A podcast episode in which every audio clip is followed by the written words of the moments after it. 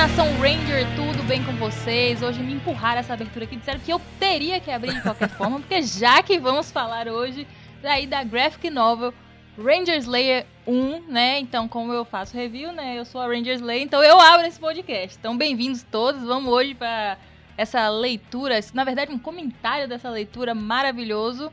E espero que vocês já tenham assistido o vídeo no canal, inclusive, Sim. e estejam aqui para um plus, né? Uma conversa a mais, mais aprofundada. E agora, dessa vez, com aqui minha roda de amigos, Rafa e Fred. Olha aí, lembrando que não é empurrar, é porque aqui no Centro de Comando nós somos justos. Não, não, nem eu nem Rafa teria capacidade de abrir um podcast falando de uma coisa sem ser você. Você é especialista aí na, nas Kimberlys do, do multiverso, cara.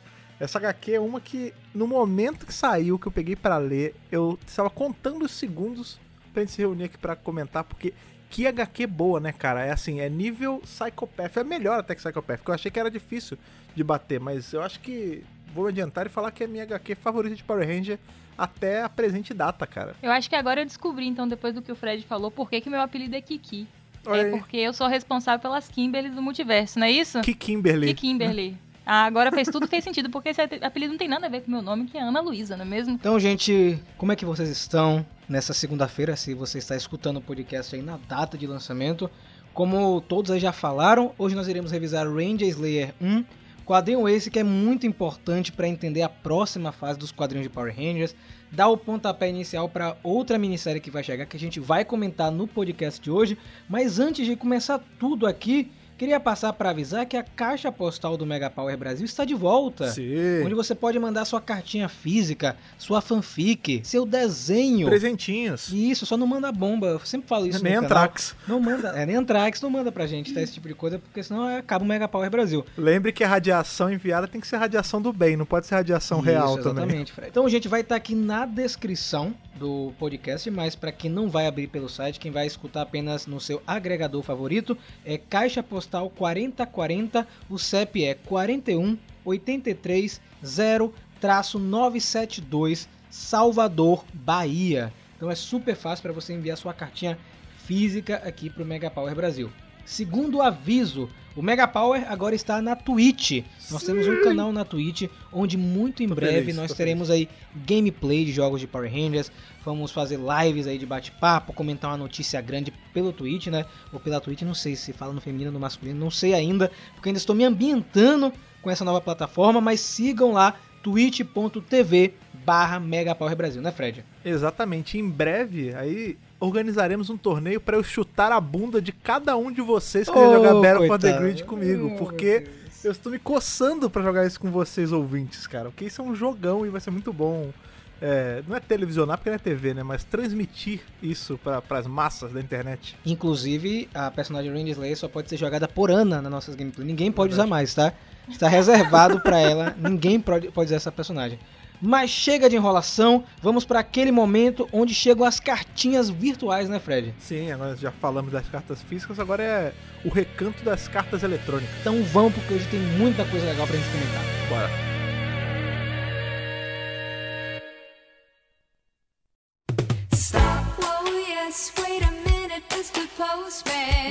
Essa semana a radiação verde aqui da, da nossa sessão de cartas é, é uma radiação verde necromântica. Como assim, cara? Porque estamos falando de um, de um universo. Estamos no universo sem moeda, você não se ligou ainda? Hoje, aqui a nossa nossa sala de radiação é toda quebrada, porque tá no universo sem moeda. E o que tá entrando de coisa verde aqui é a necromancia da Rita Fantasma, cara. Então a gente viajou no nosso centro de comando e estamos no universo sem moeda protegidos aí, mas tá entrando radiação desse universo. Mas calma que não vai acontecer nada, tá? Mas as cartinhas protegerão a gente. Ah, ótimo. Graças às ordens que não está aqui, mas está olhando pela gente, né? então, Fred, vamos ler as cartinhas de hoje. Gente, claro. muito obrigado pelo feedback positivo do último centro de comando. Necessary Evil, o Veredito, mais uma saga que a gente revisou aqui no centro de comando. Estamos contentes, né, Fred? Revisamos todas aí. A gente voltou em Shattered Grid que a gente não tinha revisado porque não tinha podcast na época. Revisamos Beyond the Grid e finalizamos Necessary Evil. Aliás, eu tô muito feliz. Isso é uma coisa que entra aí. Momentos que eu fico feliz de verdade, genuinamente, cara. Ver como o centro de comando já cobriu tudo que os quadrinhos podem oferecer, né, cara?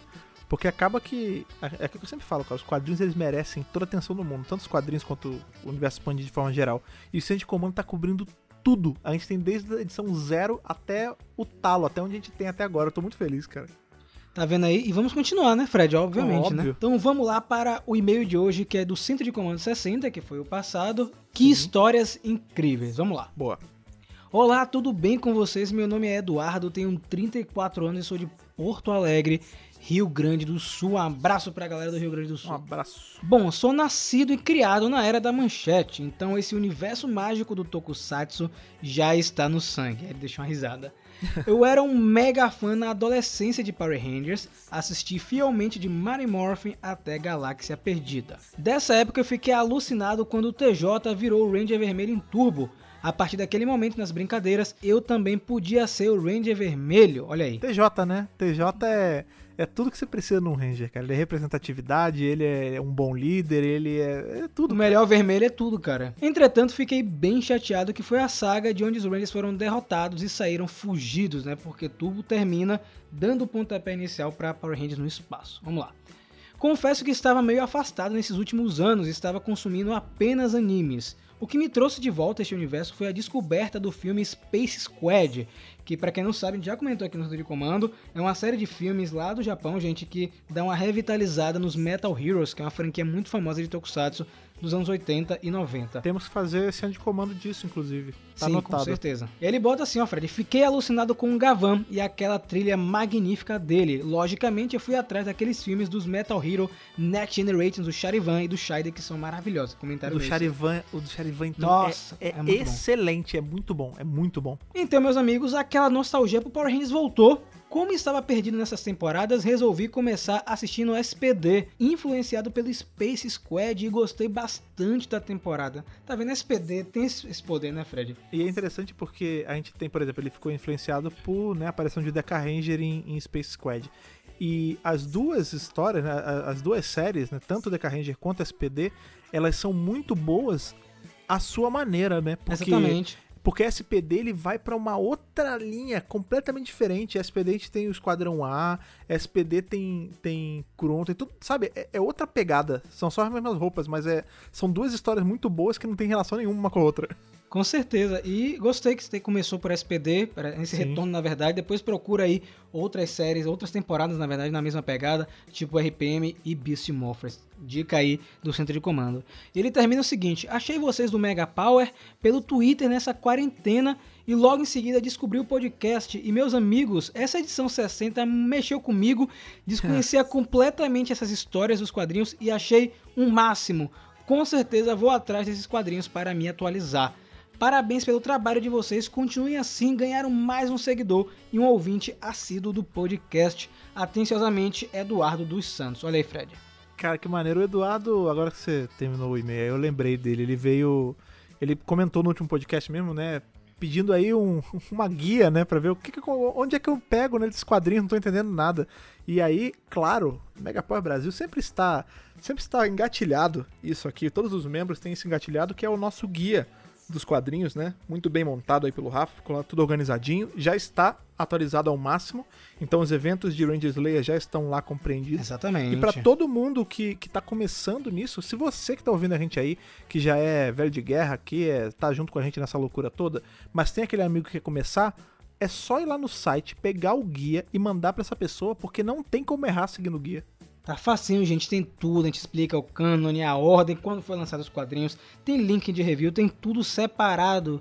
E o melhor É. de tudo, tá levinho, não vai travar em seu navegador. Fica tranquilo. Verdade.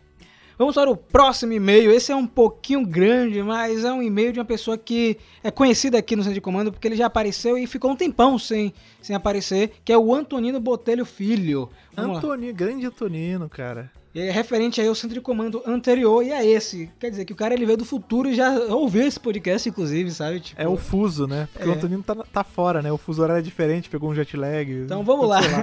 Olá, meus amigos e emissários da rede de morfagem. Aqui é o Antonino, seu amigão dos Estados Unidos e originalmente da Galileia, Minas Gerais. Caraca, peraí, peraí, peraí, peraí, peraí, peraí. Ele, calma aí, peraí. Ele é de um lugar chamado Galileia? É, em Minas Gerais, cara. Caraca, que, eu não sabia que tinha um lugar em Minas chamado Galileia. É um nome maneiríssimo, né, cara? Tome aí, receba. E deixou um maneiro. parabéns pra você, viu, papai? Deixou aqui, viu? Oh, muito obrigado ao nosso amigo Galileu aí. Muito obrigado pelos parabéns, cara. Ele botou uma risadinha, sorry pela Bíblia. Vai scrollar mais do que três ou quatro vezes. Deixa eu ver aqui. Uma, Isso é uma bíblia de duas. respeito? Pronto, duas. Dou duas scrolladas. Calma, rapaz. Calma, calma.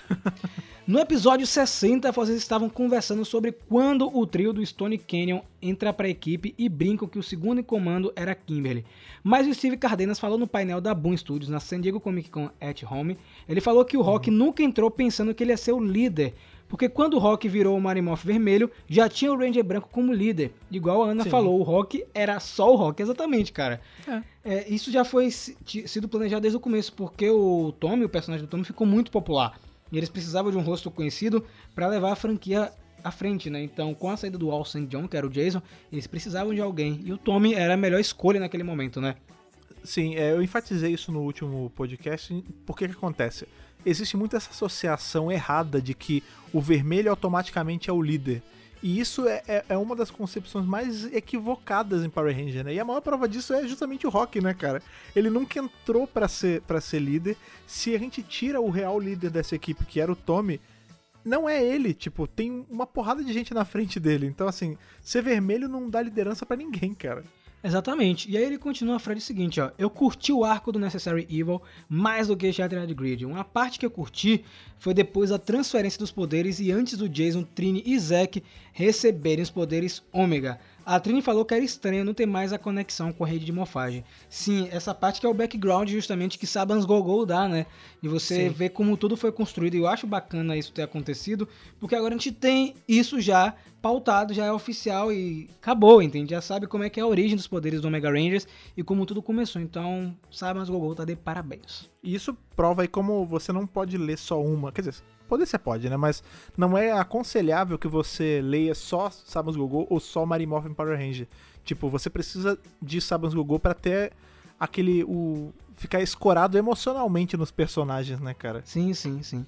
E aí ele falou assim, ó Fred, uma parte que eu não entendi bem é se os emissários sabem do passado e o futuro, como que o emissário azul não sabia da morte dele? Mas talvez eles são entidades que aceitam destino ou eles não sabem do futuro ou passado que eles não procuram. Então, eu pensei o seguinte, talvez ele soubesse, sabe? Tipo, talvez ele soubesse ou soubesse de só, como eu posso dizer, flashes do acontecimento. O que, é que você acha, Fred? É justamente isso. A gente não sabe a extensão dos poderes Exato. dele ali. Tipo, a gente não sabe se ele via só flashes ou se ele via coisas desordenadas.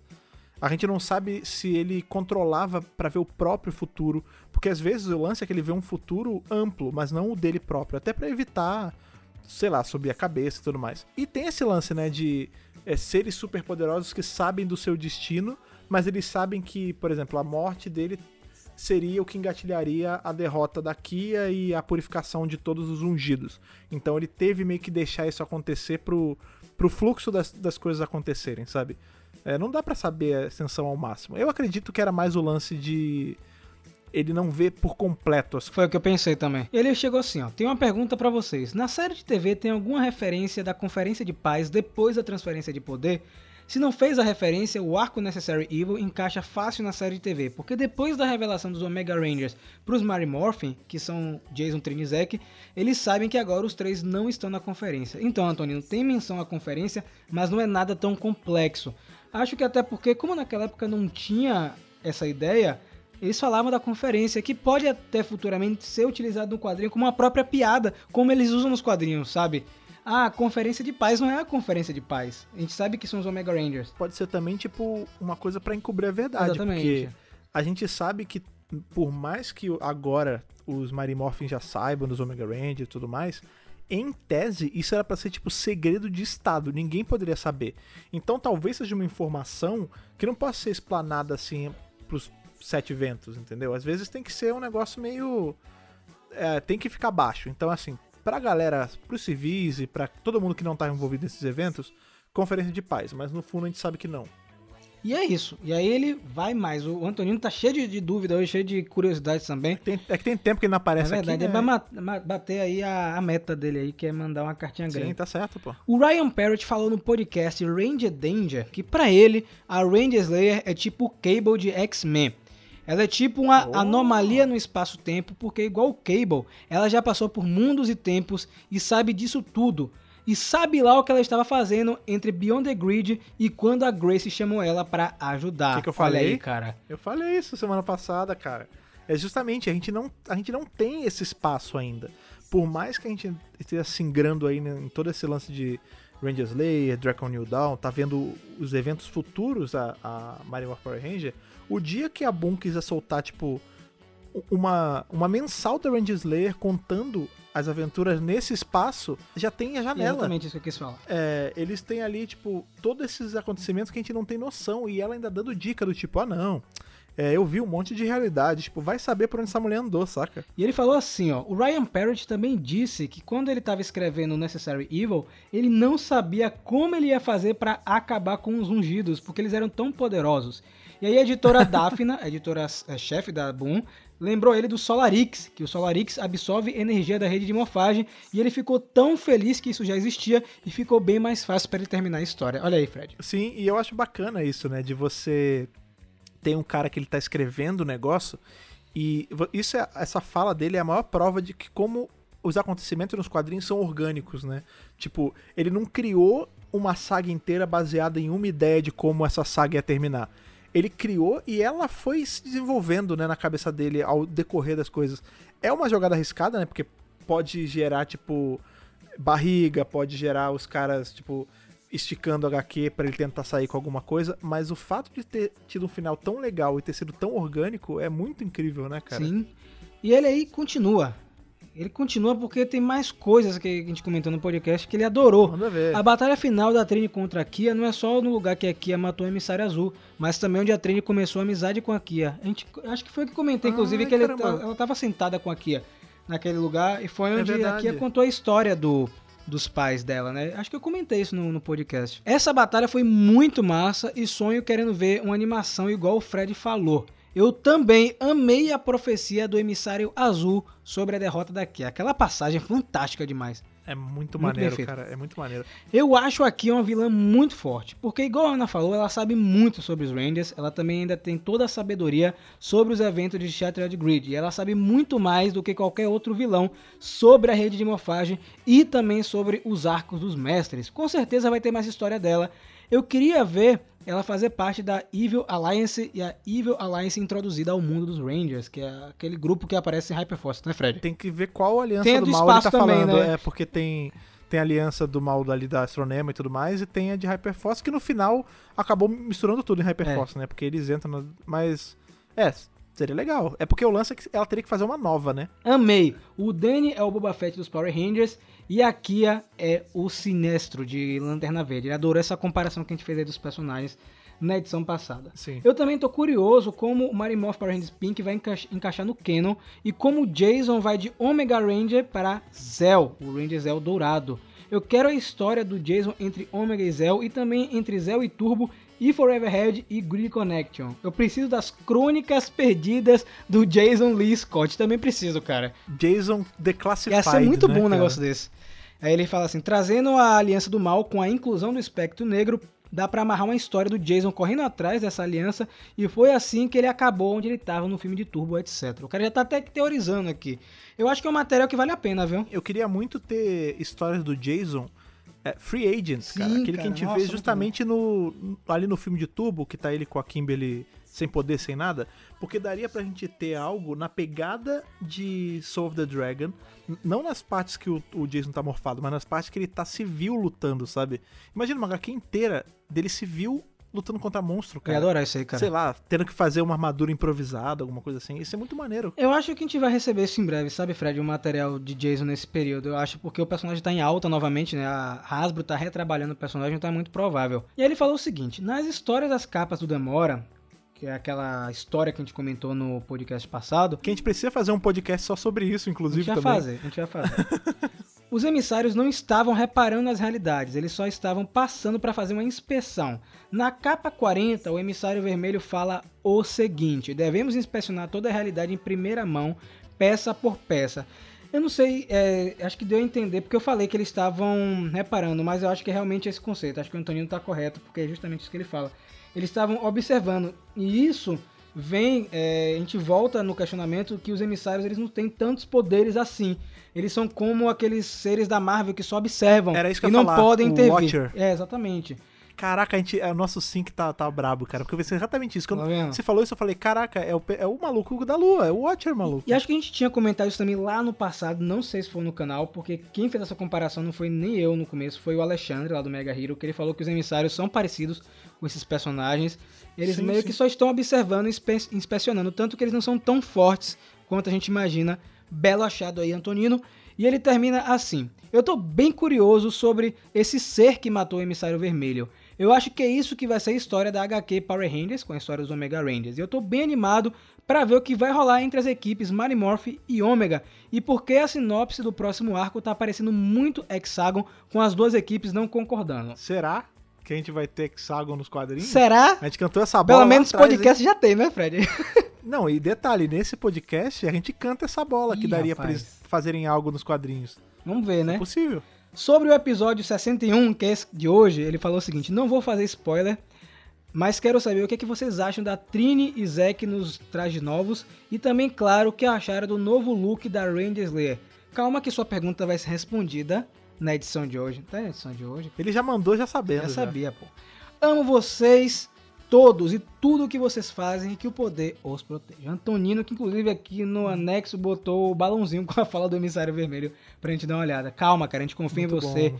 Olhos atentos. Mas antes de. Antonino é olhos de águia, Exatamente, Antonino, é olhos de falcão. cara. Com Zord. Exatamente. Falando em cartinha, gente, mais uma vez frisando aqui pra vocês, nós voltamos com a nossa caixa postal, né, Fred? Cara, eu acho, eu vou te falar que eu acho isso maneiríssimo, porque a gente chegou nesse nível, cara, porque uma coisa é a gente chamar, ah, manda e-mails, outra coisa é a gente ter uma caixa postal, cara, porque é sério, a gente cresceu, eu, Rafa, Ana, a gente cresceu vendo TV em que eles falavam, mande sua cartinha Sim, pra caixa cara. postal, não sei o que, não sei o que, não sei o que. Poder falar isso, chamar isso é, é maravilhoso, cara. Então, se você quiser, dessa vez, não só mandar sua cartinha radioativa virtual, mas sim mandar sua cartinha radioativa física, você pode mandar para Caixa Postal 4040, CEP 41830-972, Salvador, Bahia. E nós receberemos, cara. Assim como, por exemplo, o nosso querido amigo Antonino, ele chegou a mandar uma carta radioativa física na antiga caixa postal. E agora vocês têm a oportunidade de mandar também. Mandem cartinhas, mandem fanfics, mandem desenhos, mandem alguma lembrança que vocês acharam legal. A caixa postal tá reativada, a gente vai fazer vídeos nos stories também mostrando o que vocês mandam pra gente. Então, fiquem à vontade, beleza? E agora, Fred, tem o quê? Ixi, agora, agora tem um massacre ali de Eita. é, Espectro lutando contra a Ranger com boneco de massa e Frankenstein de Lord Zed. Tem, tem a melhor HQ dos últimos tempos sendo revisada. Então vamos lá, porque hoje tem Ranger Slayer 1. Quadrinho esse aí que prepara pra algo muito grande que vem por aí. Bora!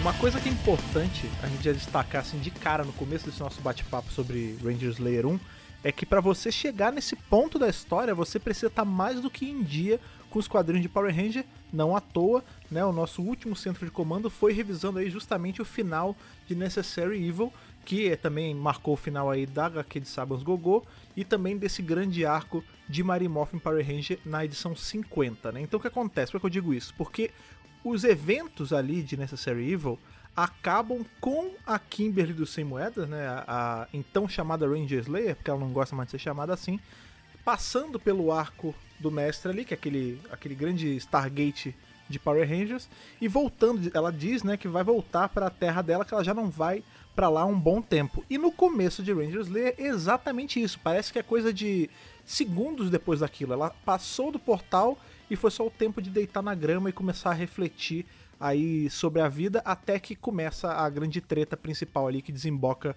em toda a trama dessa HQ, né, cara? É legal o Fred ressaltar isso de estar em dia com as HQs, porque eu vi muita gente perguntando, muita gente em dúvida. Como assim a, a Randy Slayer ela não estava lá em Beyond the Grid? Então, gente, é necessário ter lido realmente Necessary Evil, porque ela aparece nas edições finais. E também é interessante dar uma revisada se você só leu por alto Sabans Go Go, principalmente durante o arco Shattered Grid, que é o arco onde ela aparece. E um extra, um playzinho, é ler a história A Promise to Keep, que a gente já revisou aqui no, no Centro de Comando e também no canal. Acho que Ana pode explicar um pouco mais de como é estar inteirado nesse universo da Randy Slayer. É isso, gente. É, para quem não acompanhou os lançamentos, né? É, assim, conforme eles foram saindo e sendo lançados, literalmente, é, você agora tem a chance de acompanhar cronologicamente, né? É, a aparição, né? A saída dela do, do, do, universo sem moeda, né? A procura pelo Lord Dragon. É, todas as aventuras que ela passou durante esse período que ela estava fora do universo dela, lá do Sem Moedas. E agora o retorno dela para o universo, né? Que é onde ela nasceu, né? A Kimberly daquele universo. Então eu sugiro sinceramente que vocês procurem é, todas essas histórias, se interem, porque é, eu tenho um palpite de que é, eles vão trabalhar bastante com essa personagem ainda. Às vezes a pessoa fica meio assustada, né? Tipo, pô, mas eu vou ter que ler mais de 50 edições de coisa, né? Porque só Mary Morph é 50, ainda tem a Promise to Keep que é separado, ainda tem Gogô. A real é a seguinte, se você quiser, você pode até fazer uma versão mais enxuta dessa jornada e acompanhar só por onde a Ranger Slayer passou, porque é possível também você fazer a ordem cronológica dela sem passar por tudo, mas acaba que é mais complicado do que mais complicado e, e, menos gostoso, né? De você aproveitar do que com tudo. Porque com tudo aí você entende as motivações, você vai entender uma porrada de referência que aparece e você não arrisca ter perdido qualquer coisa importante. Porque quando a gente fala que tem que estar tá em dia com os quadrinhos, tem que estar tá em dia mesmo, né, cara? Porque o grande lance é que se você perdeu ou deixou passar qualquer uma dessas sagas principais, né? Tanto Shared Grid quanto Beyond the Grid, você acaba deixando coisas passar, né? Por exemplo, como toda essa galera tá viva depois de, do Drakon ter passado a faca em todo mundo lá em Shared Grid, né? A gente sabe que o universo foi resetado. E isso é uma das coisas que eu vi mais a galera com dúvida, não sei se vocês sentiram isso também, em relação a isso, né? Tipo, ah, como é que tal personagem está vivo se ele morreu antes? Então, o ideal é que, como é uma coisa que já tem um tempo que em tese você leu, leia de novo para não deixar passar essas coisas, sabe? Tipo, o universo foi resetado, essas pessoas elas meio que ganharam a vida de volta, né? A gente tem aí o exemplo do Fister 5 com. Ai, que dor no pescoço, né? Fazendo referência à morte dele prévia. Então, assim, é um quadrinho que ele não se. Apesar de ter uma história muito boa sozinho, ele precisa estar tá escorado por essas outras histórias, senão fica. perde o peso. É, e lembrando que tem um guia lá no site, né, com tudo que você precisa saber dos quadrinhos. Então dá aquele clique lá www.megapowerbrasil.com e fica ligado em ordens, enfim, coisas, é, opções para você ler os quadrinhos. Bom, vamos entrar então aí no quadrinho de hoje mesmo propriamente dito. Então o Fred já tinha dado uma adiantada, né? Ali no final da saga Necessary Evil, nós tivemos a presença da Slayer para ajudar os nossos heróis a cumprirem sua missão e no final ela pede que ela seja enviada de volta para o seu universo original. É, eu acho que ela pensou bastante sobre e resolveu agora enfrentar as consequências do que ela fez, porque ela sabe que ela fez, independente de estar sendo controlado ou não, e as pessoas foram magoadas e até mesmo mortas. Então, é, o quadrinho já se inicia com, com ela lá estatelada no chão após passar pelo arco lá do mestre e é um quadrinho assim que não tem muito tempo para divagação, não, gente. É ação, ação, ação. Então ela dá uma é, uma pensada, né? Tipo, de como é estranho estar de volta em casa e tal, mas ela já é rapidamente chamada a atenção a barulhos de tiro que estão acontecendo e ela vai chegar e dar de cara ali com sentinelas do Lord Dragon. Lembrando que o Lord Dragon não está nesse universo no momento. E os sentinelas estão meio que fazendo o que querem, né? Assediando ali a população, é, coagindo essa população, né? A obedecer ordem de um Lord Dragon não presente. Mas são os caras com armadura e arma, né? Quem é que vai dizer alguma coisa? então a Ranger Slayer tá ali pronta pra, né?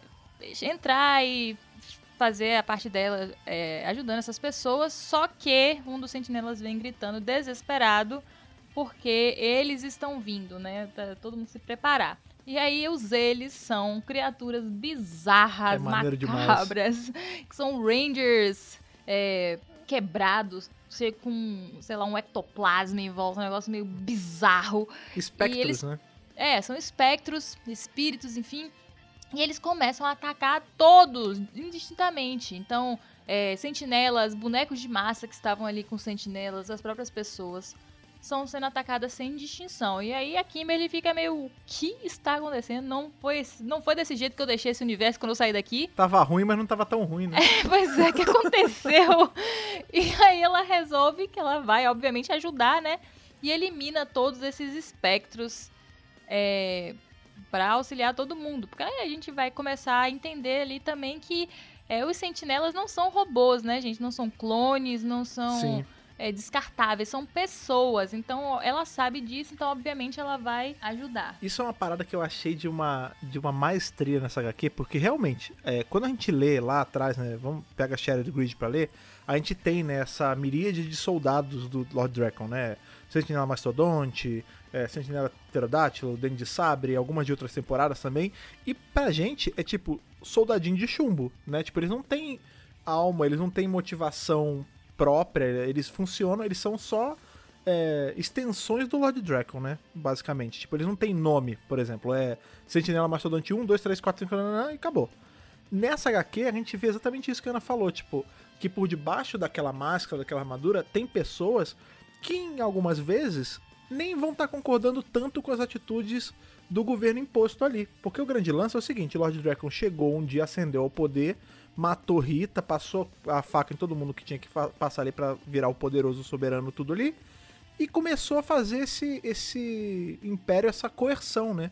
Então as pessoas não tinham muita escolha. É mais ou menos assim: ou você se alia a mim e vira um soldado, ou eu vou matar você e todo mundo próximo de você. Então a gente vê que nesse exército tem pessoas inocentes, tem pessoas que estão ali por N motivos. E nesse meio a gente descobre que o Adam tá nesse meio. E ele, inclusive, tá nessa cena, né? Sim, sim, logo no começo. Que ele sai alertando, meu Deus, o que tá acontecendo? Então, assim, é legal pra gente ver como não é tudo preto e branco, né, cara? Tem toda essa. Esse universo do, do Sem Moeda ele é muito cinza. Tipo, as motivações elas são muito. É, você não acha. Você não, não descobre de cara, né? Tipo, quem é bom e quem é mal. Apesar das aparências, né? Tipo, às vezes você vai ter uma, alianças dos lugares que você menos espera. E essa aqui é justamente isso. Exatamente. E assim, antes de entrar nos personagens, que eu acho que para contar a história é interessante falar um pouquinho sobre cada um.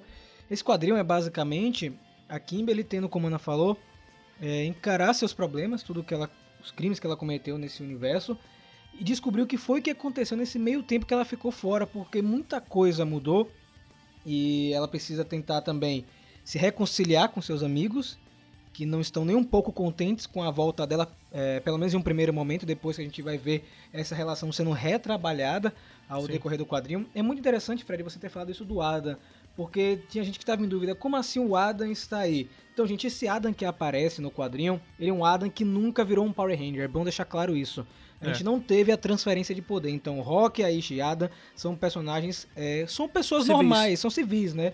E é importante você falar isso também, até para ajudar a galera a comprovar mais uma vez como os quadrinhos eles estão todos num, na mesma linha de continuidade, né? A gente tem ali o é, Forever Mighty Morphin Black Ranger, né? Que a gente tem o, o Adam velho summonando todos os Rangers preto mastodonte.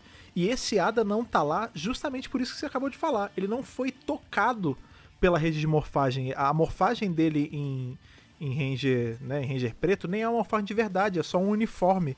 Então faz sentido ele não estar tá naquela história também. E aí, é, a gente tem outros dois personagens que voltam. Na verdade, voltam à vida né, nessa edição. Né, na verdade, uma não volta bem à vida porque ela já estava viva. Eles desmorrem, né? É, desmo alguns desmorrem e outra estava aí. porque logo em seguida nós somos reapresentados à Fortaleza de Lord Dragon. Que eu acho fantástico esse cenário, acho bem Sim. mórbido, um negócio assim, dark, sombrio tudo mais. Na verdade, a gente vai comentar sobre isso porque esse quadrinho, ele é o Power Ranger sombrio e realista que todo mundo queria, mas ninguém tá procurando para ler. Fato é esse. Dark o suficiente para agradar quem quer um troço dark, isso. mas sem desrespeitar Power Ranger, né? Isso Exatamente. que é legal. Então nós vemos aí o Finster 5, que eu costumo chamar de Finster 5 o tempo inteiro, que é aquela junção de Finster com Alpha. Até hoje, quando eu tento entender como isso aconteceu, me incomoda um pouco, porque deve ter sido uma parada meio bizarra, né? Uma ah, junção é. desses dois personagens. Ele está trabalhando em alguma coisa e está recebendo ordens de outra pessoa que a gente descobre que é a Comandante Scorpina, cara. Que é um dos grandes momentos desse quadrinho, o personagem aí tão principal quanto a Randy Slayer. Ela que tá super bem caracterizada, um parêntese muito bom também, que a Scorpina vem ganhando destaque em várias mídias de Power Rangers, começou nos quadrinhos, foi pra Hyperforce, voltou pra quadrinho agora, vai aparecer em Power Rangers Battle for the Grid também, como uma das personagens aí secretas do jogo, e é muito legal ela ser apresentada nesse quadrinho, porque essa Scorpina que a gente tá vendo aí nessa história é a Scorpina regular. Vamos fazer um recap aqui que o Fred vai explicar. Vai lá, Fred. O motivo de uma reunião de pauta que durou quase uma tarde inteira aqui pra gente, né? Que a gente ficou debatendo e puxando, não, de, ela desse ponto aqui não era. Qual Scorpina é essa? Porque fica na dúvida, né? Se a gente não tivesse parado pra, pra pesquisar e tudo, a gente também ficaria na dúvida. O grande lance é o seguinte: a Scorpina na série de TV antigamente ela some, né? Porque, enfim, os footage originais dela acabam, eles simplesmente param de escrever personagem, fazem ela voltar em um episódio lá na frente, em que ela enfrenta a Cat e tudo mais. E aí o que acontece? A galera dos quadrinhos aproveitou esse sumiço que a personagem tem na série TV para justificar que ela tinha ido parar aonde no universo do Sem Moeda. E a gente vê isso acontecer em certo ponto nos quadrinhos. Beleza, mas aí você pode me dizer, pô Fred, mas peraí, mas o fato de ter uma escorpina do universo regular lá na Terra do Sem Moeda não anula o fato da escorpina da Terra do Sem Moeda também existir lá. Só que lá em, em Shattered Grid a gente vê um painel lá em um dos momentos que está sendo contada a história do Draco, em que a gente vê a escorpina desse universo morta, ao lado de Goldar e ao lado de um monte de gente Zord naquela luta grandona que ele juntou todo mundo, tem até Locar no meio e tudo mais. Beleza, então a gente está estipulado que essa escorpina faleceu, a Escorpina do Universo Sem Moeda, faleceu pré-eventos de Shattered Grid. Isso é importante destacar também, porque essa história, ela em tese, ela se passa durante Shattered Grid, mas enquanto Shattered Grid não aconteceu, porque eles resetaram isso. Qual a perspectiva de quem tá na Terra do Sem Moeda?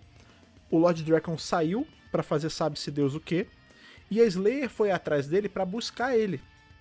Então, assim, tudo aquilo que a gente viu na, na guerra lá, que juntou um monte de Ranger e tudo mais lá no Shadow Grid, não vai acontecer mais. Ela, os eventos param no momento que eles saem da Terra dos Sem Moedas, para quem tá na Terra dos Sem Moedas. Então, beleza, a gente sabe que a Scorpina já tinha passado lá pra Terra dos Sem Moedas, porque ela passa também antes de Shattered Grid.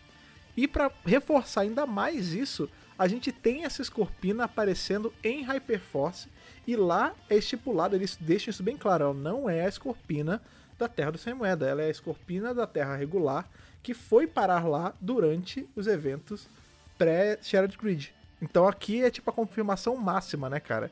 E se você ainda quer mais, depois a gente ainda vai ter essa mesma escorpina voltando, né? Como eu falei na, na série TV, ela volta, porque ela ainda vai enfrentar a Cat lá na frente. E lá em Soul of the Dragon, lá na frente, ela tá exatamente com as mesmas roupas desse quadrinho. Então, assim, é tudo a mesma escorpina em pontos diferentes do tempo, cara. Eu queria saber de vocês, principalmente da, da Ana, porque eu já dei meu parecer sobre a volta dessa personagem, que eu gosto bastante e sempre fiquei triste porque ela não era bem explorada na série de TV e agora tá tendo um destaque. Eu queria saber de vocês o que, é que vocês acharam da personagem no quadrinho e a importância dela para o enredo. Eu achei incrível eles trazerem a Scorpina, né? Justamente por isso que o Fred falou de ser uma personagem que foi esquecida na série de TV. Tipo, ela some, né? tipo, cadê? Não sei. Sumiu. E agora a gente ter essa vaga aí, já que a Ranger Slayer, que seria a segunda em comando, não estava presente, né? O Lord Draco não estava presente, quem é que ia comandar essa, essa loucura, essa máquina que ele construiu, essa máquina de guerra que ele construiu, né? E a gente tem aí o uso da Escorpina muito bem, eu gostei muito é, de revê-la, inclusive adorei o visual, achei incrível. E foi assim, os caras, você vê que os caras da Boom, né, impressionante como eles estão antenados com o material original de Power Rangers para conseguir fazer algo assim.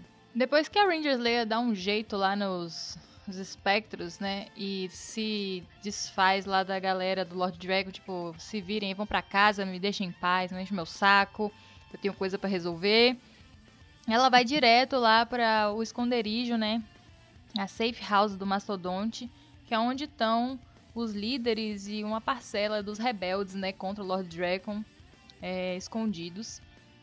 E obviamente ela chega lá. Eu achei que ela ainda foi bem corajosa de chegar lá morfada. Eu teria chegado civil. É que não adiantar, né? Eles estavam é, procurando ela de tudo que é forma. Não tem jeito, é. Ela chega lá, obviamente, tá preparada para tomar as bordoadas, né? Todo mundo muito é, decepcionado, triste, magoado com ela e sem confiar nem no fio de cabelo, né? Sem zero confiança nela. E ela se coloca à disposição para ajudar, é, enfim, para passar informações que ela tem sobre a fortaleza do Lord Dragon, enfim, se colocar à disposição deles, né? Já que ela não tá mais sendo controlada nem nada. Mas é impressionante que você vê a mágoa é muito grande da Trini e do Zack. E a Isha que. Né, eu achei muito entrona aí, porque você não é ninguém, amiga. Por desculpa, você não é ninguém nesse quadrinho. Você pode ficar ali do lado, por favor. É, mas, assim, é, a Trini e o Zack muito magoados. E mais uma vez, quem vem em defesa da Kimberly é o Book, que inclusive Isso é muito eu maneiro. amei aí essa amizade que foi construída nos quadrinhos dos dois. E ele vem ser uma pessoa sensata, né? Porque por mais que é, ela tenha feito coisas terríveis, ela fez coisas terríveis porque ela estava enfeitiçada, né? Enfim, ela foi controlada, né? Não é como se ela quisesse ter feito aquelas coisas. E eu entendo também a Trini Zack, né? Por um lado, a mágoa é muito grande. E, mas assim, o Book ele vem falar, né? Pô, como assim? A gente tem que dar a segunda chance. Não é assim que se trata amigo e tal. E eu achei muito legal essa essa atitude dele. Eu acho muito maneiro como eles tomam cuidado na hora de escrever tanto o Book quanto o Skull na Terra do Sem Moeda, que é muito legal, né? Você vê que, pô, a gente tem qual o panorama que a gente tem desses dois personagens, né? Eles começaram como bullies ali no, no colégio, né? Sacaneavam todo mundo, roubavam lanche das pessoas, essas paradas de, de bully dos anos 90. E eles vão crescendo dentro da franquia, né? Você vê que quando a gente chega ali em espaço, tanto o Book quanto o Skull eles lideram ali os humanos e tudo mais. E aqui a gente vê que essa, essa, esse cerne dos personagens se mantém, né, cara? Tipo, ele envelheceu e ele envelheceu não para virar tipo um soldado só bereze que, sabe, é, é malvadão e que ficou se corrompeu por esse sistema nojento da Terra do Sem Moeda. Não, ele continua sendo todo coração, né, cara? Ele é, é o ponto mais humano ali entre eles, entre todos os, os rebeldes, né? Que ele falou, gente, peraí. A gente tá todo mundo na merda junto aqui, não tem por que a gente sair atacando os outros. Ela tá lá vai cerebral, não tá mais, todo mundo é amigo, para de onda. Tipo, é, é muito legal você ver que parte dele essa esse momento de paz e não de um ranger que em tese é uma pessoa escolhida e separada dos outros, sabe?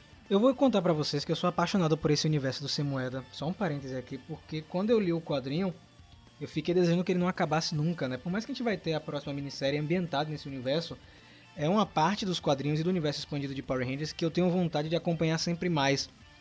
Porque a gente não conhece muita coisa do Semoeda ainda. Apesar de a gente ter tido bastante história nesse universo, seja em flashback, seja agora em quadrinho, ainda assim a gente não sabe muita coisa. Então seria interessante mostrar outras nuances desse universo. Por exemplo, aonde se encaixa aí a história, por exemplo, de espaço? A gente vai ter alguma invasão? Era isso que a gente eu vai falar. ter o Império Máquina chegando em algum momento?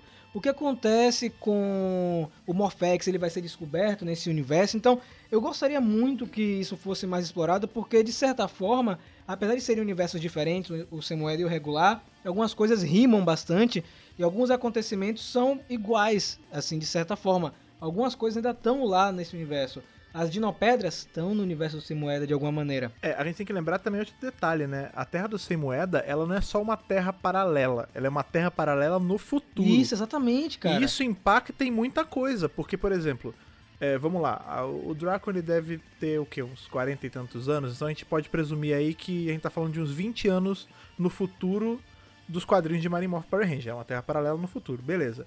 Em 20 anos, o que deveria ter acontecido?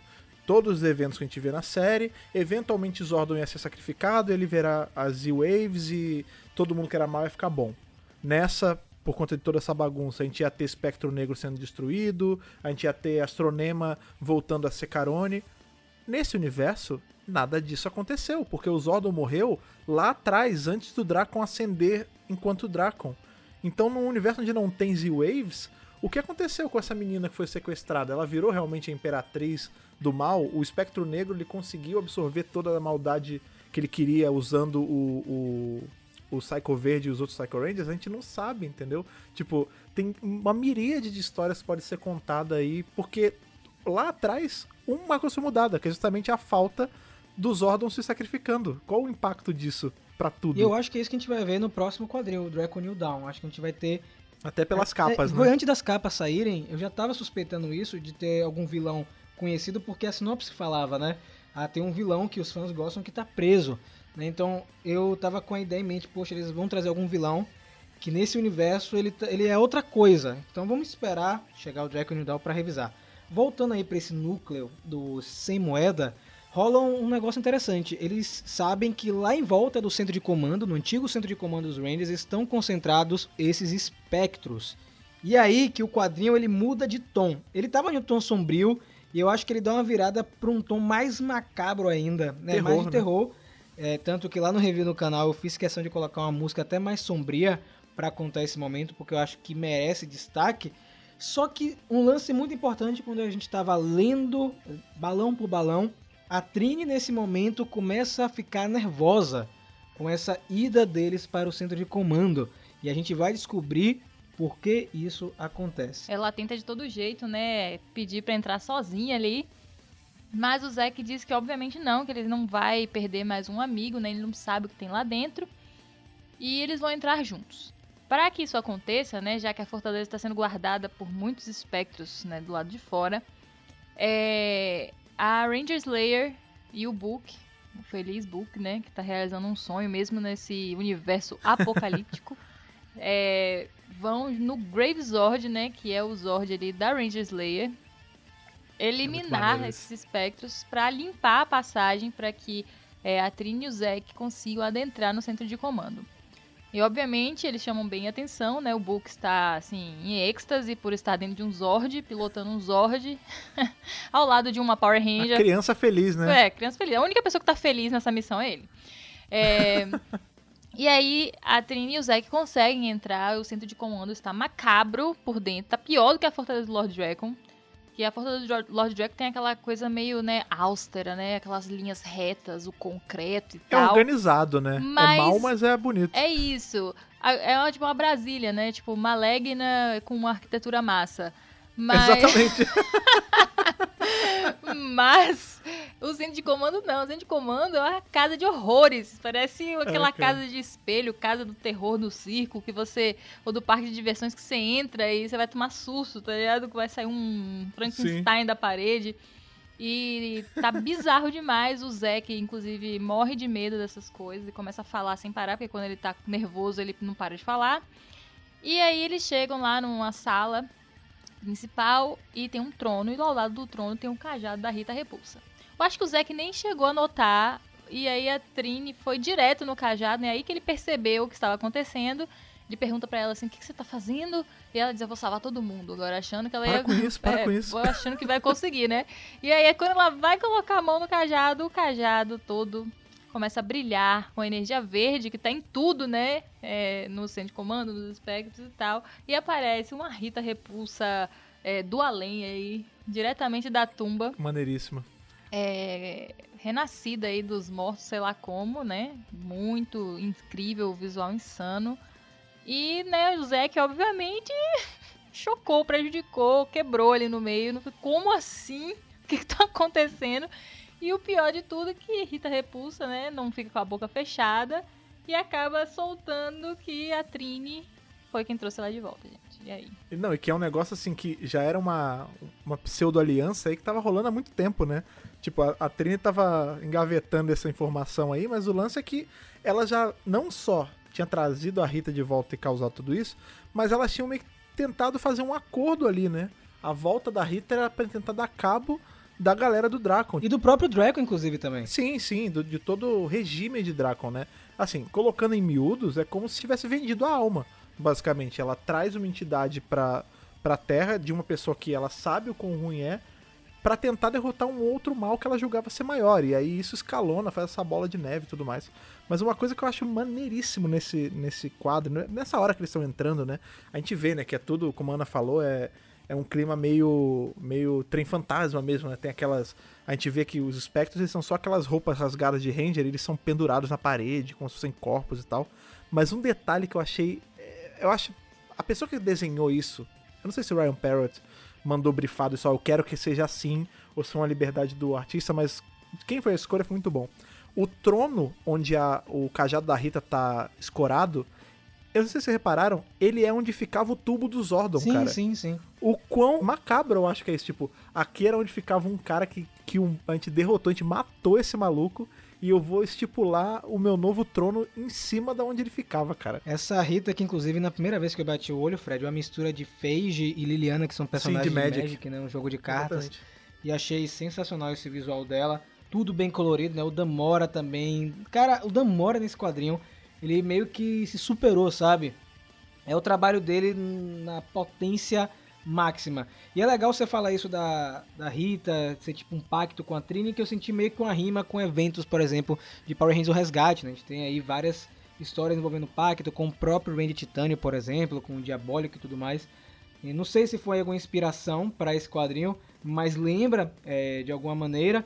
E tem uma parte que me surpreendeu mais ainda logo em seguida, que é a chegada do Goldar meio zumbi, meio fantasma, cara. Porque essa cena é chocante, porque ela fala, faça meu monstro crescer, e ele aparece em uma cena que me lembrou muito, inclusive, também o filme de 2017. E um Goldar... Ele se erguendo né, Isso, do e um chão. Goldar que eu adorei o visual. Acho que seria uma ótima skin pra colocar em algum jogo de Power Rangers, esse Goldar Sim. meio monstro. E ele, assim, muito rápido consegue destruir o Gravezord, que até pouco tempo foi um Zord que a gente tinha como um Zord super poderoso, né? Ele que apareceu aí em Necessary Evil pra ajudar os Rangers, ele que depois foi usado pela Ranger Slayer pra ajudar também os Rangers em outro momento, e agora, nesse quadrinho, ele foi simplesmente decapitado pelo Goldar. É que pensa assim, tipo, o Goldar, o, grande lance é que ele sempre foi muito forte, mas uma coisa que atrapalhava o Goldar é que ele é um idiota, né? Sim, sim. Vo- Quando você tira a personalidade bobalhona dele, ele é uma máquina de matar, cara. E você energiza ele com, tipo, necromancia. Porque basicamente o que a gente tem nesse quadrinho é isso. São os vivos contra forças de necromancia. São mortos se levantando. E não tem assim, não é tipo zumbi que você dá um tiro na cabeça e acabou. Não, eles não têm. Eles, a forma física deles é, não é tão, não tão sólida assim, sabe? Eles são levantados por magia, não é ciência aqui. E a Rita pede pra todo mundo ir embora, vocês podem ir, tá ligado? Tipo, super de boa a Rita, que eu senti que, apesar de tudo, porque a barganha que ela fez com a Trini foi: eu não vou matar vocês, né? Eu vou simplesmente causar danos é, pesados, mas não vou matar. E aí eu acho que ela deixou eles saírem mesmo, pra gente ter uma outra conversa lá na- no abrigo, com todo mundo chocado, o Zeke. Como assim, véi? Que isso que você fez, Trini? Que por quê? E, e aí a piração, a Slayer começa a rir também, é, se eu me recordo bem nesse momento. Riso nervoso, né? É um riso de nervoso. Eu não sei se foi tão de nervoso, não, viu? Porque a Slayer, a Slayer é completamente diferente. Já está em outra vibe, se a gente for comparar com esses Rangers. Eu acho que ela riu mesmo porque, nossa, a Trini é, fez algo é, tão ruim quanto as coisas que eu fiz. Foi o que eu senti, pelo menos, e eu acho engraçado toda a situação. E não só isso, eu acho que ela pensou assim, nesse universo que o, Zor que o Zordon morreu, né? Morreu muito cedo. E eles são Power Rangers sem um guia, né? Sem um mentor. Não- é, eles tiveram que se virar sozinhos. Muitas das coisas que eles teriam aprendido já era, não é mesmo? Então não tem mais, aqui não tem aquele backup, o alpha, né? Que, que sabe tudo sobre os poderes deles, né? Pra dar aquele insight. Até coisas que eles poderiam ter usado em lutas, né? Contra o Lord Dragon se perderam. Então eu acho que naquele momento ali, depois de tudo que ela viu, né? De todas as, as realidades que ela passou. E o medo que ela tava de voltar pra casa e agora ela se vê nessa situação bizarra, né? Tipo, é, Jason e Billy mortos. Trini com- fez um pacto com a Rita morta, trouxe ela do- dos mortos. Zack completamente prejudicado e ela assassina de, de Rangers e pessoas e tal. E ela para, né? Fica assim, nossa, o que, que o Zordon ia pensar? Se ele visse a gente agora, se ele estivesse olhando pra gente, o que, que, que ele tá passando na cabeça dele? E acho que é aí que ela pipoca, tá ligado? E solta ali uma, uma gargalhada. E, e, na verdade isso acaba trazendo uma inspiração, né? Tanto pra ela quanto pro Zack, pra esse plano que eles vão fazer de chegar na chincha mesmo, lá na. Na base do Draco. na base né, do Lord Dracon e, assim, fazer uma proposta absurda pra Scorpina. É, cara, é aquele lance. É, temos um inimigo em comum. A gente tem que. Porque mais ou menos assim, se a gente não se juntar aqui, não sou eu que vou morrer. Sou eu, você e todo mundo. Porque não tem como parar isso, né, cara? Eu, E aqui- você e o Subumafu, né, cara? é, Tipo, eu, você. Zubumafu. Todo mundo, todo mundo tá, zubu, tá Zubumafu nessa hora, né? Porque as forças da Rita ele tava braba. E, e você vê que é um lance, porque isso ajuda também a, a desenhar mais esse universo né, do, do Sem Moeda. E também é interessante porque é um pedacinho de plot que foi usado em Hyperforce primeiro, que é justamente essa criação de facções na ausência do Dracon, né? No momento em que o Dracon sai para tentar buscar as coisas que ele ia buscar lá em Shattered Grid, ele a ausência dele faz esse vácuo de poder né, na, na Terra do Sem Moeda. E aí todos os generais dele começam a tentar acender o poder de alguma forma. Então a gente vê que, aí é falado, né? A Scorpina liderou um, um pedaço, o Finster 5 liderou outro, o Zed eventualmente apareceu, baixou aqui e tentou liderar outro. Eventualmente o, o Finster 5 acabou se juntando com a Scorpina, o, o Zed também caiu nessa brincadeira toda, e ela acendeu o poder. Então é uma parada assim, tipo. É, quando a gente tira o elemento Power Ranger aqui da história, é uma guerra como qualquer outra guerra, né, cara? É pessoa puxando o tapete da outra, usando o nome de terceiro para tentar subir. Então é muito inteligente da Slayer apelar para um lado mais diplomático nessa hora. Tipo, gente, vamos sentar e conversar? Não tem jeito. A gente tem que se juntar e acabou. E aí isso desenrola todo esse plano de, cara, fazer um exército com boneco de massa e ranger junto. É, é maluquice total, mas é muito perfeito para essa realidade, né, cara? E um lance muito interessante desse momento, Fred, é que ela chega, né, a Escorpina não baixa, não, não se curva para ela, e acho muito interessante que até o final do quadrinho ela mantém essa postura, né? Porque é tipo, você saiu, você foi embora e agora você quer voltar e mandar em tudo, não é bem assim que funciona. E aliada aos inimigos, né, ainda por cima. Exatamente, porque ela agora tá com sem moeda. E no momento que ela pede pros sentinelas atacarem a Slayer, é aí que você vê quem é que manda de verdade, né? Porque ninguém ataca a Randy Slayer. Porque no final das contas, ela ainda é o braço direito do Lord Dragon.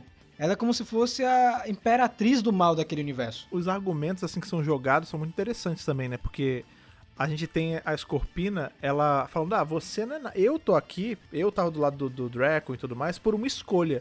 Você era só um cachorrinho brainwashed. No momento em que o, o feitiço caiu, você volta a ser nossa inimiga. E eu não, eu tô aqui por escolha. Só que ao mesmo tempo, imagina como é na perspectiva de todos esses soldados, né? Quando tinha o Dracon, tava ruim para todo mundo, mas tava bom pra gente. No momento que ele saiu e essa mulher louca acendeu o poder, começou a sair do espectro do, do, chão e tá morrendo gente pra caramba. É um governo de bosta. Então, assim, se ela tá mandando. a gente vê que o poder dela tá tão abalado ao ponto dela querer mandar todo mundo executar essa pessoa, aí mesmo que a gente não vai fazer, né, cara? Ainda mais porque eles têm uma pessoa plantada lá dentro, que é o Skull, que é o cara que tá na frente de tudo. Que é muito legal eles, inclusive, mostraram o Skull é, nesse quadrinho, né? Ele que foi um personagem importante, que inclusive foi um dos que morreram é, em Shattered Grid e depois o universo foi reescrito e ainda bem que ele tá vivo. Dito isso, eles fazem uma aliança temporada, mas a Scorpina deixa bem claro que na verdade eles não são amigos.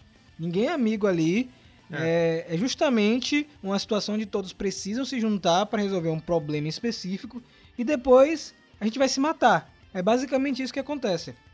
E essa cena de combate com a Rita é maravilhosa, são é muito cenas bom. muito bem ilustradas no quadrinho. Nós Damora, temos, né? é, é, o Damora, ele é impressionante. Os bonecos de massa do Damora que tem aquele visual mais diabólico, né, com os olhos puxados. A gente tem uns bonecos de massa que a Ana ressaltou muito bem, que parece com os bonecos de massa do filme de 2017, com quatro braços, tem um que é meio deformado. O Fred falou sobre uns robôs, né, Fred, de dente de sabre que também tem. Exatamente, cara. A gente tem porque a moeda, né, do, do, do dente de sabre está sendo usada para energizar todos aqueles soldados mais parrudos, né? Mas a gente nunca tinha visto um Zord, né? Que não, eu acho que não é um Zord, é uma coisa como se fosse o, o Mecha Zord ali da Grace, que é uma tecnologia montada que não é aquele aquele dente de sabre magrinho, não, é um tanque, cara. Ele é largo, ele é muito bem desenhado, tipo, ele tá ali no cantinho nessa cena maior, nessa, nesse quadro grandão que tem essa luta, ele tá num cantinho esquerdo, mas você vê que tipo, o bicho é muito imponente. E a luta se divide em vários momentos, né, Fred? Em momentos assim que vale a pena ficar parado em cada página para apreciar. Nós temos o Book e o Skull trabalhando junto. Nós temos aí a Isha e o Adam também, né? Que é muito legal isso, porque é a rima com a série de TV, com os dois lutando lado a lado. Nós temos a Trini e a Scorpina contra a Rita. E eu pensei que quem ia lutar contra a Rita Repulsa era a Slayer. Mas eu até entendo ser a Trini, porque a Trini é a culpada, né? Por tudo isso que está acontecendo de certa Sim. forma. Só que nós temos um problema muito grande. Literalmente. Literalmente, né? Que é o Goldar, né? O Goldar é o grande problema como é que a gente vai fazer pra destruir o Goldar? Porque a gente não tem mais Zord nenhum. E aí o Finster ele tem um plano e a Randy Slayer fala: "Você precisa adiantar esse negócio aí, a gente tá precisando, ele vai destruir tudo, vai atacar a gente". E aí, meus amigos, aparece o Dragão Zed. Cara, isso o é Dragão Zed, maneiro. que o Ryan Parrott deu o nome é, recentemente em uma entrevista, só Sim. que eu e Ana, quando a gente tava lendo, é, deu o nome de foi Dragão. Como foi? Lorde Dragão Zed. Lorde Dragão Zed, cara. Negócio, negócio engraçado. Só eu fui pela mão do Frankenstein e chamei de Zedstein mesmo? Não, foi, foi você. Porque ele é um Frankenstein, né, cara? É porque a gente quis fazer a brincadeira, né, cara? E é muito legal a cena, ele chega socando ar como se fosse um Ultraman se transformando, sabe? É. Um negócio assim, muito louco. Ele vai pra cima do Goldar, já chega dando um soco. E é sangue verde pra tudo que é lado. Que não é bem sangue, né? Seria ectoplasma. Mas eu queria saber de vocês, esse fanservice aí, o que, que vocês acharam disso aí, cara? Maluco, é- é- esse, o universo sem moeda é é a maior prova de que é, é um playground pra quem tá escrevendo, né, cara? Porque a gente. Isso com certeza. Não, não, não tem cheiro pra vocês de quando a gente era criança. Aí, sei lá, você tinha. Não sei, um boneco do Batman e. Não sei, um, um peixe de plástico. Aí você arrancava. É, aí você arrancava a cabeça do Batman, botava o bonequinho peixe no lugar e fazia um outro bicho. Porque é exatamente isso, saca? É, tipo, ele é literalmente uma amálgama do Dragão Zord com o Zed, tipo, e é de um jeito muito. Como é que eu. Eu não sei um termo bom pra isso, mas. Medonho? É, é meio mambembe até, porque assim, não é uma. Você vê que não é um troço bonitinho, orgânico, ornando. Não, tipo, é metal enfiado em cérebro e tubo saindo de tudo que é lado e o, aquele negócio, aquele peitoral do Dragão Zord socado no meio do Zed, tipo, é claramente uma parada que uma criança faria numa, na brincadeira mais louca dela. Mas isso é colocado de um jeito tão bem feito e fica tão macabro fica tão real, eu acho, assim, pra esse universo, que é incrível, cara. É tudo muito bem feito, o traço tá maneiro, a ideia, tipo. Imagina a loucura que foi na cabeça do Ryan Perry, tipo, putz, eu vou misturar, eu quando misturei o Finster com o Alpha, eu vou misturar o Zed, cara. Por que não pegar os restos mortos do Zed e misturar com uma máquina e fazer, tipo, um bicho sem alma? Porque ele falou isso, né? O, o, o Zed Dragon Frankenstein aí, ele não, não pensa, né? Ele é só um robô inanimado que o Uma máquina, controla. né, cara? Um é, negócio sinistro. é um É Frankenstein, um Zed cara. gigantificado com coisas do Dragon Zord. Adorei, inclusive, Line Collection, por favor, providencia aí esse bonequinho aí pra gente. Bonecão, né? Queremos o Dragão Zed e nós temos o desfecho aí da luta contra a Rita Repulsa. E eu achei um combate muito legal também, principalmente porque nós temos a Trine se sacrificando em um momento pra ajudar a Scorpina, e a Scorpina cagando pra isso, né? Sim. Literalmente, pra que você fez isso? Não preciso é que você me proteja. Mas eu acho que era um grande plano isso aí. Sim, tava armado, eu também senti. Eu acho que elas armaram ali. Eu achei engraçado que a Rita, né, ainda desdenha da Escorpina, falando: Oh, meu Deus, olha pra aí você trabalhando com ela, que fofa. É. Tá partindo o meu coração aqui trevoso. Ah, querida. E- é, pois é. E aí a Trini, né, se, é, acaba protegendo a Escorpina. Eu acho que pra dar uma desarmada na Rita, não sei como é que foi que elas planejaram isso, né? Mas elas estavam, obviamente, trabalhando em equipe ali. E aí ela, a Escorpina, né, fala assim, não, agora só só eu e você, né? Depois que a Trini é atacada, é, o cajado dela cai, né? Que é ali com aquele... Com, como é o negócio do escorpião, né? Que ficava na manopla, que ficava na mão dela. E aí, enquanto a Rita tá se divertindo, falando tudo que ela vai fazer, né? Obviamente o vilão lá fazendo o seu grande discurso do que eu vou fazer quando eu ganhar, né? Que sempre parece que o vilão não aprende a ficar quieto. E falando que foi um absurdo o Zed, é, ela e o Lord Dragon brigarem entre si por esse universo, que eles deviam ter se unido, né? E governado juntos, o que a gente ah, eu acho meio complicado, viu? Porque eu acho que o ego ali era muito grande dos três, não ia rolar. Muito cacique E- pra pouca tribo, né, cara? Pois é. E aí o que acontece é que ela se distrai e a Trini acaba pegando esse cajado e quebrando o cajado da Rita, né? Ali o cetro da Rita, que seria o objeto que a Trini pegou pra fazer a magia de trazê-la de volta. Então, quebrando este cetro, ela quebrou a magia e todo mundo que foi feito a partir dessa magia aí de necromancia desapareceu.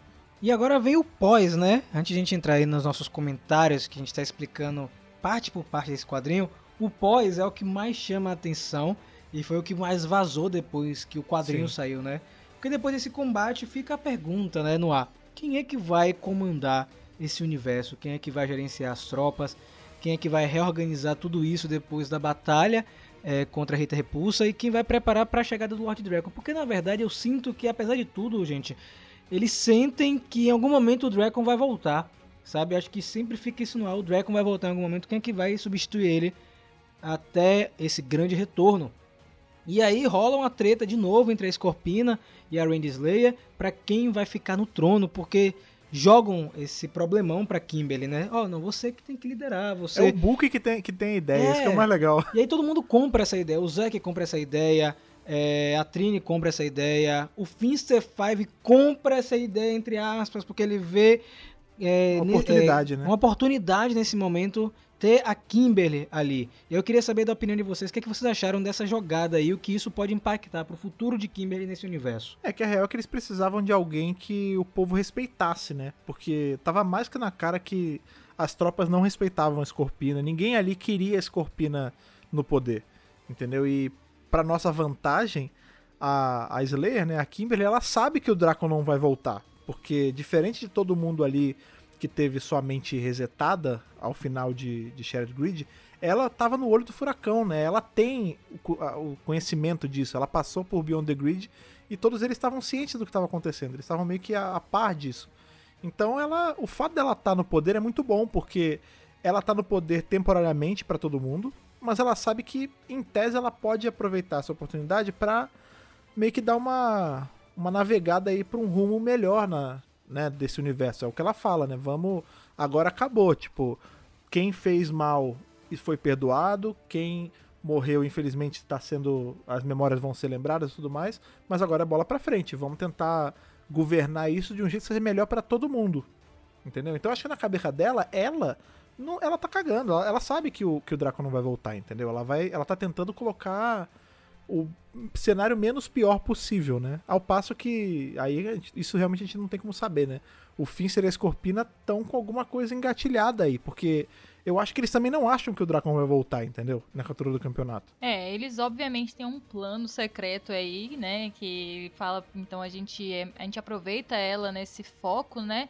E a gente aproveita para se reagrupar e criar uma estratégia, provavelmente para assumir o poder novamente, Sim. né? Então, é, a Kimberly meio que recebe esse lance. Eu acho muito legal esse crescimento, né? De, da Kimberly Patricinha para tudo que a gente já viu de Kimberly nesse universo dos quadrinhos para chegar agora e ela ser a pessoa mais indicada para ficar à frente de um universo ali, né? Rainha, tipo, né? Rainha do lugar. Hum. E aí a Escorpina diz que eles vão precisar para o povo entender, né, que ela é a grande governadora e tal, de um uma, um look mais real, mais realeza, né? E o Finster uhum. Five arruma ali uma armadura insana para ela, meio inspirada no Lord Dragon também. E eu amei a cena final ali da Trini, ela no trono, e a Escorpina ali como se fossem as duas guarda-costas. Agora o universo Sim. governado por três mulheres fortes, é, com o nosso Lord Dragon Zed ali no fundo. é, a corte dela é completa mesmo, né? Ela tem, tipo, é, conselheiro científico no Finster 5, ela tem comandante de tropa com a Trini, pois ela é. tem tudo, cara. Tudo. É um general ali, a Escorpina, né? Então, assim, pô, velho, é. Só felicidade agora. Hoje é um novo começo, né? Então a gente vai ver o que, que vai New acontecer Down, né? aí. New Down. Lendo aí Ranger Slayer 1, veio aquele questionamento que eu disse lá no começo do podcast. Eu tava conversando no Twitter com o pessoal Dá para fazer um Power Ranger sombrio e realista? Dá para fazer Essa sem é fugir do material principal? Por que eu tô falando isso? Porque anos atrás é, circulou um, um fanfilme de Power Rangers pelo YouTube, que era o Power barra Rangers, né? Que era um fanfilme aí onde os Rangers eram super violentos, com muito sangue, os trajes com todos arma, né? rasgados, né? com armas e tudo mais. Que é parecido com o conceito do Sem Moeda. Só que, para mim, o grande problema daquele curta é que você não consegue enxergar Power Rangers ali. Ele é tudo menos Power Rangers. Ele usa o nome, ele usa a ideia do programa para fazer um curta mais adulto, né? Um uhum. filme mais adulto para tentar conquistar o público que não aceita que a franquia cresceu.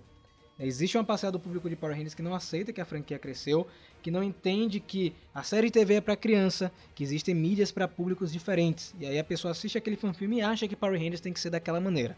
A minha opinião, eu já falei várias vezes, é que esse tipo de produção não é Power Rangers. E aí a gente joga para esse quadrinho, que é o Ranger Slayer 1, E nós temos justamente uma ideia parecida com a do filme, né? Do fan-filme. Só que com a cara de Power Rangers. Você lê esse quadrinho e você sabe que você está lendo Power Rangers, apesar Sim. de ser um quadrinho sombrio, realista, como o pessoal adora falar. Tem cenas de terror, tem sangue né, em alguns momentos. Tem uma trama densa. Acho que é mais, o mais importante destacar é a trama densa e elaborada. Que para mim, sangue não significa necessariamente que uma produção é adulta ou não. Mas eu acho que Ranger Slayer 1 é o produto é, feito para quem está procurando essa vertente dentro de Power Rangers. O que, é que vocês acham? É, foi aquilo que a gente falou no começo, né, cara? Isso é, é sombrio o suficiente para ser algo eh, aí classificado como adulto e, e sério, mas ele vai até onde ele pode respeitando a franquia. Então, assim, não é só sair dando arma para tudo que é Ranger e fazer eles falarem palavrão e, e se pegarem e ser mais 18, entendeu? É você fazer isso dentro dos limites que a própria franquia te dá, né, cara? E é, é uma coisa importante falar isso também. A gente teve aí agora, uns dias atrás, a Comic Con at Home, né? Que foi a San Diego Comic Con desse ano. E teve o painel dos quadrinhos, que foi, de longe, assim, para mim, o, melhor painel que a gente teve durante essa, toda essa convenção. É, em que é justamente falar disso, né? A Daphne Plepan, que é a, ela é a pessoa que tá na frente, né? A chefona das coisas dos quadrinhos. É, ela fala assim, olha, tudo que a gente tem, é, a gente trabalha pirando, mas dentro dessas zonas seguras que o canon dá pra gente, pra gente não estragar nada. Entendeu? Por isso que eu acho que, que Ranger Slayer e futuramente Dragon New Dawn, e até coisas que a gente já viu antes, como por exemplo Psychopath, é, ou a, a Mighty Morphin Ranger 20 ali, que a gente tem o Psycho Ranger aparecendo, essas coisas são mais violentas, entre aspas. Por isso que elas são tão boas, porque elas conseguem pirar dentro de um limite seguro, sabe? Pois é, é eu acho também que existe, sei lá, um fetiche, né, de ver esse Power Rangers adulto tanto, eles querem tanto, né, essas pessoas. E para eles tudo que é adulto é tipo G.I. Joe, tá ligado? Eu tava falando isso com o uhum. Rafa. É transformar tudo em G.I. Joe e aí G.I. Joe é adulto. Lembrando que G.I. Joe começou com uma linha de brinquedo para criança, viu, gente? Só pra ficar claro. Exato. Né? Pra não ter nenhuma dúvida. Mas eu não sei porque essa tara de ver gente de, de colã colorido usando arma, preto, tá né? ligado? Tipo, gente, é, vai assistir John Wick, que a proposta é essa, tá ligado? É um cara que, né, usa esse tipo de equipamento e é esse tipo de pessoa. Tem outras obras. Se você quer assistir Power Rangers, respeita a mitologia. Exatamente. Tipo, o cara quis fazer o curta dele, ótimo, liberdade de expressão e tal. Mas aí a galera vem e quer editar regra de como o Power Rangers tem que crescer para ser aquilo. Sendo que Primeiro, a marca é para crianças. Segundo, dê graças a Deus que esses quadrinhos existem e outros materiais estão sendo feitos em respeito a uma fanbase que ainda existe e é adulta. Porque se não existisse essa fanbase, esses quadrinhos não estavam acontecendo, gente. Porque eles iam fazer quadrinho para criança? Não iam. Então, assim, não esses, né, pelo menos. Podiam fazer um quadrinho para crianças mesmo, mas não esse.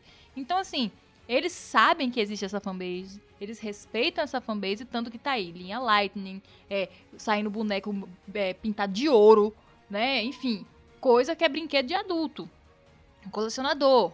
E fora esse material todo que tá saindo, que é, é feito para quem acompanhou a série e quer mais, né, dos personagens, mais da história, enfim, quer mais.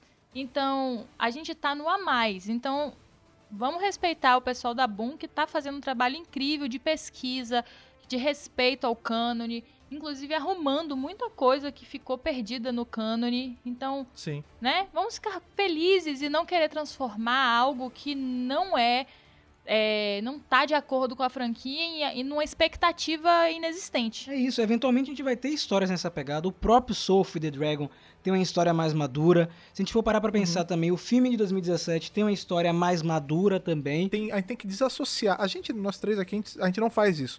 Mas uma coisa que eu sinto muito é que as pessoas associam. É por isso que eu não gosto desse termo, o ser adulto à violência, necessariamente. Quando uma coisa não é ligada à outra. Por exemplo, você quer um quadrinho super adulto e que não é tão violento assim, apesar de a gente achar que ia ser, o Psychopath, cara. É um quadrinho super sobre você pensar, é sobre é sobre uma, uma jornada de descobrimento, é sobre purificação, é sobre redenção, entendeu? São temas adultos também. O, o Soul of the Dragon, como você estava falando, também, cara. É um sobre você passar um legado, é sobre você saber viver sob a sombra de uma outra pessoa que foi muito grande. Não é sobre tiroteio e sangue o tempo todo. Ser adulto não tem a ver com isso em plot. Concordo com você e acho que esses, essas pessoas que estão procurando esse tipo de material com história mais complexa, que respeite a mitologia ao mesmo tempo, procura esses quadrinhos. Tem o Psychopath, tem o Soul of the Dragon. Sim. E eu acho que de certa forma também, Fred, em geral, é, os quadrinhos de Power Rangers eles são feitos para um público mais velho. O Mighty Morphin, é, Sim, o Samas Gogol sim. tem uma linguagem um pouco mais complexa, né, para adolescente, para jovem adulto. Mas então, meus amigos, depois que a gente terminou aí o quadrinho da Randy Slayer, fica a pergunta no ar, vai ter continuação? Meu amigo, se você acompanha o Mega Power Brasil, você sabe que vai ter, né? A partir de agosto nós teremos aí a minissérie Dragon New Dawn, que vai ser uma minissérie dividida em três edições, contando os pós-eventos aí de Randy Slayer 1. Uma minissérie focada na Randy Slayer e nesses personagens que nós fomos apresentados ao longo desses quatro anos já de quadrinhos, né? Porque começou Caraca, é em muita 2016, né, os quadrinhos de Power Rangers. Então, segundo Ryan Parrott, por enquanto, depois aí de Dragon New Dawn, ele vai dar uma pausa em Randy Slayer, a gente não vai ver Randy Slayer por um tempo. Eu acredito que não vai demorar muito, porque é um personagem que tá dando muito certo. Por um tempo, um mês. Essa e depois volta. Mas eu queria saber de vocês quais são as expectativas para o Dragon New Dawn e o veredito de Randy Slayer 1. Então faz na invertendo, Randy Slayer 1, o veredito e depois suas expectativas para o Dragon New Dawn. Beleza. É, então, o veredito é incrível, né? Finalmente a gente teve o que a gente queria sobre o mundo dos sem moedas e ainda vai ter mais agora, né? É incrível como eles estão trabalhando a Kimberly desse universo e esse universo em si.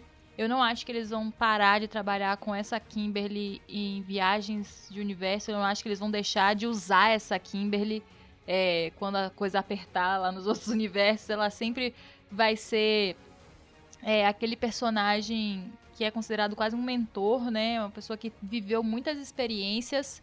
É, inclusive por isso que eu acho que, apesar do choque, ela aceitou logo de cara estar nessa posição aí de líder do mundo dos sem moedas. Então, perfeito o trabalho que eles fizeram.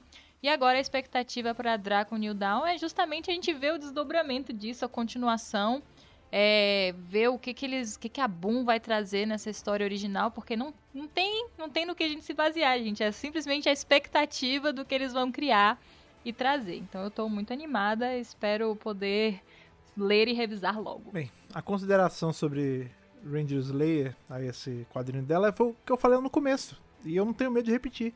Virou a minha história favorita de Power Ranger, cara. Dessa dos quadrinhos. Ryan Parrott no, no comando é tipo, é felicidade certa, né, cara? Você tem Ryan Parrott escrevendo, você tem Damora desenhando. O que mais a gente ia querer, sabe? É o Kyle Riggs de consultor, tá ligado? Só faltou isso, né? Se não foi, né? Na verdade, a gente não sabe. Na real, na real, indiretamente foi, né? Porque o tanto de referência que tem a Hyperforce nesse quadrinho é justamente dos episódios onde o Kyle Higgins estava na mesa jogando com eles. Então, querendo ou não, ele, sem querer, ele foi consultor. Porque muita regra que ele estipulou lá, lá atrás está sendo aplicada aqui. Então, assim, é, é um trabalho, foi o que você falou, não é um trabalho construído em um mês. Isso tá rolando há quatro anos e a gente meio que. A gente não chegou no topo, porque eu acho que sempre que a gente chega no topo tem mais um nível, né? Mas a gente acendeu, assim, a gente chegou no máximo que esse, esse universo pode proporcionar até então e com promessa demais, né? Então, se você não leu, você não devia estar ouvindo isso até aqui. Mas vá ler, porque nenhuma consideração que qualquer um de nós três vai falar faz jus a essa HQ. Tipo, ela é para ser apreciada lentamente. Você tem que ler, você tem que ver cada painel, Isso. pegar cada referência em desenho. Tipo, tome o seu tempo, não leia, não faça leitura dinâmica. São 40 e poucas páginas. Dedique o tempo certo para cada página que você não vai se arrepender. Então, aí minha consideração final para encerrarmos o podcast de hoje. Eu adorei a leitura. Eu já estava esperando material de qualidade, sobretudo por conta da equipe envolvida, né? O Fred falou muito bem. O Damora ilustrando, o Ryan Parrott, que foi ele que criou a Randy Slayer, né? Junto com o Damora. Então eles sabem trabalhar com a personagem. E eu estava contente e ao mesmo tempo nervoso para revisitar o universo do Sem que eu quero ver mais vezes. Tô feliz porque a gente vai ter mais quadrinho agora, mas Rangeslay 1 é um quadrinho que vocês precisam ler, é essencial para quem está acompanhando o universo expandido de Power Rangers. Acredito que é um quadrinho que vai ter consequências grandes, não só para o universo do Sem Moeda, mas vai respingar nos outros quadrinhos regulares da Boom Studios. Então, fiquem atentos. Sobre o Dragon New Dawn, Eu já tomei alguns spoilers aí de capas e sinopse. Posso adiantar para vocês que a história vai estar tá no mesmo nível dessa daí, provavelmente. Teremos algumas reviravoltas, alguns comebacks aí de outros personagens. Então, eu acho que os próximos meses para os fãs de Power Rangers estão bem servidos de novidades. E outra coisa também, vocês têm que ficar ligados no centro de comando mesmo, porque também eu tomei esses mesmos spoilers que o Rafa falou aí, e nós já soltamos um negócio que vai acontecer. Das nossas dúvidas sobre as, todas as considerações sobre o universo sem moeda, pelo que a gente viu nas capas, Draco New Dawn vai trazer exatamente isso. Eu estou me coçando para não comentar isso, porque vai ser spoiler pesado para vocês, mas vai, vai ser, ser bom. bom. Então fiquem atentos aqui no centro de comando, porque assim que esses quadrinhos chegarem, vai ter review por aqui, tá? Então, Rangers Lay 1, procurem para ler imediatamente.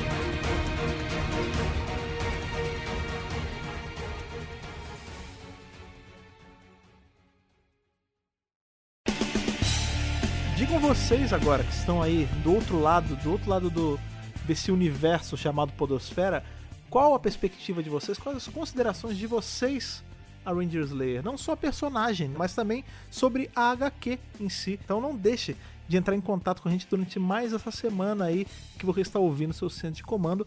Para isso, claro, você sabe que você precisa enviar a sua cartinha, aquela cartinha que vem irradiada de energia verde, assim como a necromancia da Rita Fantasma.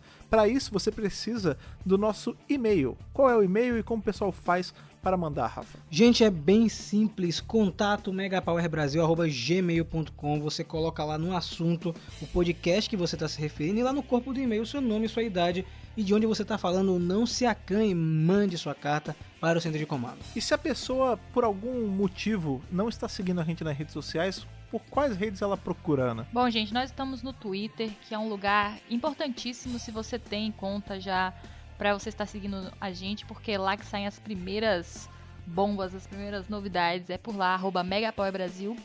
É, o nosso Instagram também, que está saindo bastante material de apoio, bastante curiosidade. Você pode conferir lá com certeza. E também não deixa de dar aquela conferida no nosso site, onde tem as notícias completas com as informações que você quer e precisa saber. Não deixe também de passar no canal, também é outra coisa importantíssima. Esse podcast ele é uma extensão do vídeo que a Ana fez lá, vídeo longuíssimo, vídeo acho que um dos maiores que o canal já teve até agora, né, 40 e tantos minutos, falando sobre essa HQ. E é aquilo que a gente sempre fala, cara, o canal e o, o podcast eles funcionam ali, eles têm essa quase essa amálgama, um funciona sempre junto ao outro. Então se você não é ali assinante do canal ainda, vai em youtube.com/megapowerbrasil, dê subscribe por lá, dê subscribe aqui no feed do podcast também para você ter sempre a experiência completa. Falando em estar completo, nós aqui do Centro de Comando, nós só ficamos completos quando a gente tem aí esse feedback gostoso de vocês, que toda semana tem bastante, a gente sempre tem uma resposta muito legal com todos os podcasts, você sabe muito bem, e você sabe muito bem que eu vou falar agora, eu vou falar que a gente também cresce não só com o subscribe de vocês, com os comentários de vocês, mas caso vocês queiram aí ajudar com um pouquinho, falando monetariamente, falando de ouro, assim como as roupas da Ranger Slayer, você pode passar no Apoia-se, se juntar a esse grupo seleto aí de Rangers que ajudam a gente todo mês a continuar produzindo conteúdo. Eles são Stefano Gollum, Ramon Tonelli Cavalari, Ayrton Serafim Balabem, Matheus Souza Alves, Yuri Lima, Gustavo Almeida Teixeira, João Lennon Carneiro e Daniel Denis Santos de Jesus. Eles estão ali ajudando a gente a continuar produzindo conteúdo de Power Ranger pro Brasil e pro mundo, porque temos ouvintes fora também. Então, se você quiser fazer parte, é só entrar em apoia.se barra Brasil e começar a ajudar a gente aí mensalmente, certo? Certo, gente. Muito obrigado mais uma vez pela sua audiência. É sempre um prazer imenso revisar quadrinhos do Universo Expandido. Mídia essa aí que todo mundo tá apaixonado, tá uma febre no universo de Power Rangers. A gente se vê na próxima semana, na próxima segunda-feira. Lavem bem as mãos, se protejam e que o poder o proteja.